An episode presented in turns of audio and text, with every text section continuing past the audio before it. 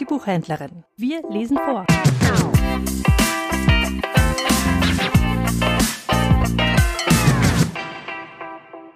Das Osterhasenfell. Ein Märchen von Friedrich Wolf. Der Frühling war über die Erde gekommen. Ein leuchtender, sonniger, bunter Frühling. Die Kinder erwarteten das Osterfest. Für die Osterhasen begannen harte Arbeitstage. Sie mussten Ostereier sammeln, sie färben und in den Büschen für die Kinder verstecken. In der Familie des Osterhasen Weißfell herrschte große Aufregung.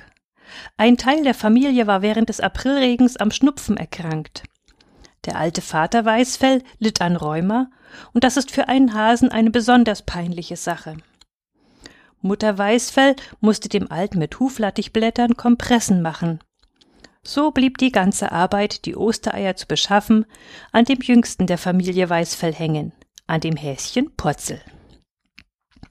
Die Mutter Weißfell war anfangs dagegen, dass Purzel allein die Sache ausführen sollte, denn das Ganze war nicht ungefährlich. Man musste sich nachts in den Hof des Großbauern Schluckebier schleichen, dort trotz des Hundes die Eier aus dem Nest der Henne nehmen, sie zum Hasenbau zurückbringen, färben und dann wieder als Ostereier ganz früh am Ostermorgen für die Kinder in einem Garten verstecken. Der alte Weißfell krümmte sich auf seinem Lager und stöhnte, dass es einen Stein erweichen konnte. Die jungen Hasen husteten, krächzten und niesten, dass abends die Sterne am Himmel zu wackeln begannen. Auch dem Häschen Purzel kratzte es furchtbar im Hals, aber es hasste die Krankheit. Es wollte einfach nicht krank sein, und gerade weil die Sache schwierig war, wollte es sie machen. Auch ganz allein. Es wollte ins Freie, unter den Sternenhimmel, in die Sonne, zu den Blumen, zu den Farben. Das gefiel ihm sehr, und was ihm so sehr gefiel, das wollte es auch tun. Das war doch ganz einfach. So hopste denn das Häschen Purzel zwei Nächte vor Ostern zu dem Hof des Großbauern Schluckebier. Vor dem Stall lag an einer langen Eisenkette der Wolfshund Lux. Kaum war Purzel im Hof, so fing Lux furchtbar an zu knurren. In diesem Moment trat gerade der Mond aus den Wolken hervor. Purzel stand vor dem riesigen Wolfshund. Solch eine Frechheit habe ich in meinem langen zehnjährigen Leben noch nicht gesehen, knurrte Lux grimmig. Da rollt so ein winziges weißes Fellknäuel nachts in meinen Hof. Hoho, auf dich habe ich gerade gewartet als Dessert zu meinem Abendessen. Für dich ist grad noch Platz in meinem rechten hohlen Backenzahn. Dabei drehte der mächtige Wolfshund seine Augen im Kreis herum wie zwei Mühlräder und sperrte sein Maul auf wie ein Scheunentor, in dem die Zähne wie scharfe Sensen blitzten. Sprich schnell dein letztes Gebet und dann lass dich fressen. Darf ich wenigstens vorher Ihren werten Namen erfahren, mein Herr? sagte Purzel, um Zeit zu gewinnen, während sein Herzchen zum Zerspringen schlug. Ich stamme nämlich aus guter Familie und möchte doch wissen, von wem ich die Ehre habe, gefressen zu werden. Mein Name ist Lux, von Beruf Kettenhund, und nun genug. Mein Name ist Weißfell, Purzelweißfell. Mein Beruf besteht in meinen Fähigkeiten. Ich kann hopsen, einen Haken schlagen, Männchen machen, im Mondschein tanzen, Klee fressen, von dem blumenfarbigen Trau trinken und vor allem in der Sonne liegen. heulte der alte Wolfshund da auf. in der Sonne liegen und farbigen Tau trinken, tanzen und Männchen machen. Das ist wohl auch ein Beruf? Wo hast du denn das gelernt? Gelernt? fragte Putzel erstaunt. Gelernt? Ich kann es einfach. Kannst du auch knurren und bellen? Vielleicht, aber ich will es nicht. Wenn ich es wollte, würde ich es auch können. Hohoho, krümmte sich da Lux vor Vergnügen. Du kleiner gerne groß, du weißer Schneeball, du Tröpfchen Mundspucke, willst bellen können? Sie bedienen sich unfeiner Worte, Herr Lux, tadelte Purzel den großen Wolfshund. Solche Worte bin ich von zu Hause nicht gewohnt. Zudem, wie sitzen Sie denn da, die Zunge herausgehängt wie ein wildes Untier? die Pfoten vorgestreckt, als gäbe es nur sie allein auf der Welt, und den Rücken gekrümmt, als seien sie ein uralter Hund von zwanzig Jahren. Kaum hatte Lux die letzten Worte gehört, so schloss er sein Maul, zog seine mächtigen Pfoten an seinen Leib und legte sich kerzengerade hin. Denn Uralt wollte er keinesfalls erscheinen. Sie lagen die ganzen letzten Jahre an der Kette, fuhr Purzel jetzt fort. Man merkt es an ihren Manieren. Sie kennen nur ihren Hof und ihren Wachdienst, aber sie wissen nicht, was das Leben und die Welt bedeuten, wie man sich außerhalb der Mauern ihres Hofes gut und leicht bewegen kann. Wollen Sie bitte einen Augenblick herschauen, Herr Lux? Und Purzel, das Häschen, hatte schon während der letzten Worte begonnen, sich in den zierlichsten Sprüngen zu bewegen. Es hopste in schwungvollen Bögen nach rechts und nach links, es machte die komischsten Männchen auf seinen Hinterpfoten, dann sprang es plötzlich hoch in die Luft und schoss einen Freudensprung. Einen Salto Mortale, ein Purzelbaum, wobei es exakt wieder auf sein Stummelschwänzchen zu sitzen kam. Einen ganz wunderbaren Purzelbaum, denn gerade wegen dieser Fähigkeit hieß es ja Purzel. Das Ganze sah aus wie ein wilder und doch spielend leichter akrobatischer Tanz. So als wäre eine Silberkugel rasend geworden und tollte da im Mondlicht herum. Lux, der Wolfshund, war von diesem tollen Spiel und Tanz völlig berauscht. Er schloss ein paar Mal die Augen, als traue er sich nicht länger hinzusehen. Dabei brummte er leise. Aber jetzt musst du hier vom Hof weggehen, sonst ich muss gar nichts, Herr Lux, flüsterte Purzel in sein Ohr. Ich tue stets das, was mir gefällt und was mir und vielleicht auch den anderen Freude macht. Das ist das heilige Gesetz der Osterhasen. Verstehst du mich? Aber der riesige Wolfshund verstand schon gar nichts mehr. Er antwortete nicht, er hatte den Kopf auf seine Pfoten gelegt und schnarchte leise. Seine Oberlippe war hochgezogen, so dass man seine mächtigen weißen Fänge im Maul blinken sah. Dennoch schien das nicht schrecklich, vielmehr, als ob er im Traum lächle. Purzel hatte in seinem Säckchen fünfzehn blendend weiße Eier nach Hause gebracht. Der alte Weißfell und die ganze Familie besahen voller Bewunderung die Beute. Doch noch war eine große Arbeit zu tun. Die Eier mussten gefärbt und für die Kinder am Ostermorgen versteckt werden. Auch das hatte Purzel allein auszuführen. Die anderen fürchteten nämlich, dass der Großbauer Schluckebier und der Wolfshund sich bald auf die Suche nach den geraubten Eiern machen würden. Deshalb drängten sie Purzel, dass es sich schleunigst mit den Eiern aus dem Bau entferne. Purzel nahm sein Säckchen mit den Eiern auf den Rücken und zog wieder allein seines Wegs. Es schlug jetzt eine dem Hof des Großbauern entgegengesetzte Richtung ein. Es stieg den Berg hinauf zum Holzfäller Feuerriegel, der fünf kleine Kinder, aber wenig Geld und Nahrung besaß. Die Familie Feuerriegel wohnte hoch oben am Rand einer Schlucht, am Höllsteig. Dort standen dunkelgrüne Tannen, dort wuchsen Wacholdersträucher und Heidekrautbüsche. Dort wollte Purzel die Eier für die Kinder des Holzfällers verstecken. Zuvor aber mussten sie gefärbt werden. Woher nur die Farbe nehmen? Denn das stand für Purzel fest. Toll bunt mussten die Eier werden. Blau, rot, gelb und grün, richtige Ostereier. So wollte es Purzel. Und was Purzel wollte, das musste geschehen. Das war sein Osterhasengesetz. Purzel hopste über die Wiesen. Es war noch früh am Morgen. Das Osterhäschen setzte sich auf sein Stummelschwänzchen und dachte nach. Was hast du, Purzel? fragte vor ihm eine große blaue Glockenblume. Bist du traurig?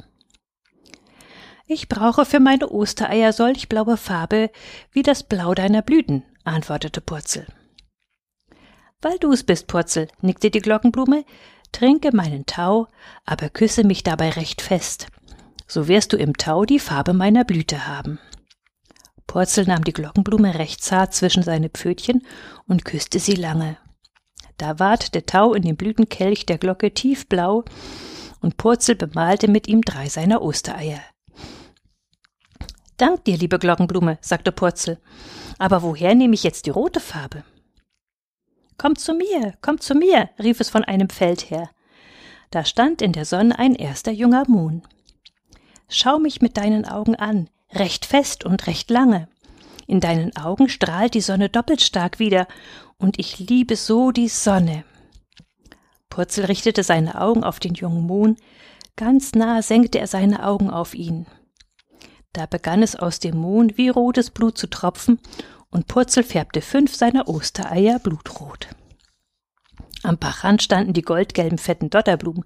Sie quollen über vor Saft. Purzel brauchte sie bloß an sich zu drücken, und sie ließen so viel goldgelbe Farbe, dass es noch fünf Ostereier in Goldgelb tauchen konnte. Die letzten zwei Eier aber färbte Purzel grün, indem es Huflattichblätter kaute und sie mit seiner grünen Zunge beleckte. Nun war aber unbemerkt Folgendes geschehen. Das Häschen Purzel hatte jedes Mal, wenn es mit roter, blauer oder gelber Farbe die Eier bestrich, sich die farbigen Pfötchen an seinem Fell abgewischt und zuletzt, als es das Unheil bemerkte, versucht mit der Zunge die Farben von seinem Fell abzulecken, aber da seine Zunge von dem Huflattichkauen noch ganz grün war, so kamen zu den roten, blauen und gelben Flecken nun auch noch grüne Placken auf das ehedem so blendend weiße Fell. Das Häschen Purzel sah jetzt selbst wie ein großes, bunt bemaltes Osterei aus. Einen Augenblick lang war Purzel, als er sich im spiegelnden Bachwasser anschaute, sehr bestürzt über sein Osterhasenfell. Doch was war zu tun? Man musste schnell die farbigen Ostereier zu der Feuerriegelfamilie hoch oben an die Schlucht bringen und sie für morgen verstecken. Purzel machte sich auf den Weg. Wieder ging es durch blumige Wiesen. Sie standen voller blauer Glockenblumen, auch der rote Mohn war dazwischen gesprenkelt, die weißen Margeriten strahlten aus den grünen Wiesen, die gelben Dotterblumen, die violetten Krokusse und das rosa Wiesenschaumkraut mischten sich da rein. Bunt stand die Wiese, bunt war die Welt, und das Häschen Purzel mit seinem Osterhasenfell und dem Sack mit den Ostereiern auf dem Rücken hopste durch diesen bunten Frühlingstag. Hoch oben an dem Höllsteig bei dem Feuerriegelhaus schlich Purzel vorsichtig zwischen den Wacholdersträuchern einher und begann die bunten Ostereier zu verstecken. Drei unter den Heidekrautbüschen, eins in das blecherne Maul der Regentraufe, zwei bei den Bienenstöcken, eines in einen Puppenkinderwagen, den die kleine Liesel an der Tür hatte stehen lassen. Zwei legte es leise auf das Fensterbrett, in dem es sich auf den Hackklotz stellte, für drei andere scharte es eine niedliche Burg aus dem Sand und legte sie hinein, nachdem es ringsherum aus abgerissenen Blumen sichtbare Fähnchen gesteckt hatte, damit auch die kleinsten Geschwister sie fänden. Die letzten bunten Eier aber klemmte es zwischen die mächtigen bemoosten Wurzeln der riesigen Tannen. Purzel hatte so angestrengt gearbeitet, dass es die wütenden Rufe des Großbauern Schluckebier und das Gebell des Wolfs und des Luchs erst hörte, als diese schon fast auf der Höhe des Höllsteigs waren. Purzel sprang dem Abgrund zu, aber die Schlucht war zu breit und drunten gähnte die schwarze, furchtbare Tiefe. Purzel rannte den Rand der Schlucht entlang, ob sie nicht doch irgendwo schmäler würde. Jetzt hatte Schluckebier und Lux das Häschen bemerkt. Eine wilde Jagd begann. Der große Wolfshund konnte Purzel nicht fassen, weil das Häschen im letzten Moment stets einen Haken schlug, so dass Lux viele Meter an ihm vorbeischoss, während Purzel bereits in entgegengesetzter Richtung lief. Dabei verfolgte es die Taktik, immer mehr rückwärts nach dem Wiesengelände und dem Bach zu gelangen. Nach einer halben Stunde wilden Jagens und Fliehens hatte Purzel sein Ziel erreicht sprang über den kleinen Bach im großen Bogen hinüber, stieg gleich am anderen Ufer in das flache Wasser und lief, unter den breiten Huflattichblättern geduckt, im Wasser weiter einige hundert Meter, bis es das Wiesengelände mit dem hohen Gras und den vielen bunten Blumen erreichte. Dort hopste es ein Stück weit quer hinein in die Wiesen, legte sich mitten unter die blauen Glockenblumen, den roten Mohn und die goldgelben Dotterblumen. Fern klang das zornige Gebell des Wolfs und des Luchs, der vergeblich die Spur von Purzel suchte, die sich im Wasser des Bachs verloren hatte. Bald hörte man auch das wütende Schimpfen des Großbauern Schluckebier, und nun begann der Wolfshund kläglich zu heulen offenbar weil sein Herr ihn furchtbar prügelte wegen seiner Unfähigkeit, den kleinen Osterhasen Purzel zu fangen. Purzel richtete sich vorsichtig zwischen den Blumen und dem Gras auf. Es konnte bemerken, wie der Großbauer mit einem langen Fernglas die Wiesen und Felder absuchte. Schnell duckte sich Purzel, aber dann richtete es sich wieder hoch, nachdem es einen Blick auf sein Fell und die blumigen Wiesen geworfen hatte. Sein buntes Osterhasenfell sah ja genau aus wie ein Teil der Wiese selbst. Auch mit dem schärfsten Fernglas konnte man das bunte Fell des Häschens Purzel nicht von der farbigen Frühlingswiese unterscheiden.